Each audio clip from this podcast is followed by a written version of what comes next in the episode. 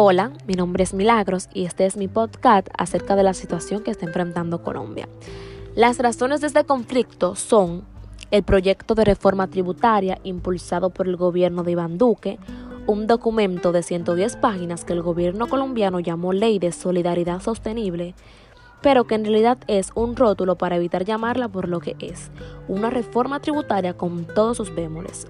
El creciente descontento interno por los efectos sociales que ha tenido la pandemia del COVID-19 en el país, el cual ha cobrado la vida de 72 mil personas y un aumento en el desempleo. El retraso de campaña de vacunación que prometió el gobierno y problemas ocasionados por la pandemia y falta de reacción de los organismos públicos para solucionarlos. Desde mi punto de vista veo estas protestas bien hechas porque lo que están haciendo con el país es algo horrible, el cual debe tener fin y que el país esté en buen estado y en todos los sentidos. Me parece bien que hayan quitado el proyecto de reforma tributaria.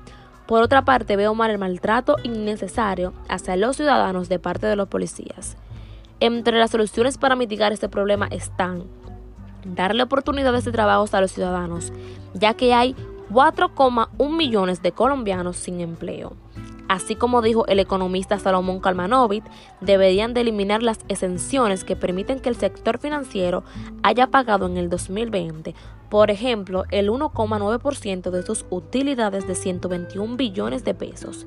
Deberían de reabrir los negocios, ya que hay 500 mil negocios cerrados.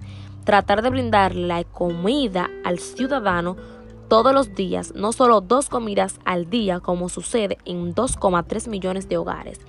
Necesitan que haya una economía igualitaria e implementar el acuerdo de paz para así evitar el aumento de masacre, asesinatos de líderes sociales y desplazamientos masivos de gente en regímenes remotas del país.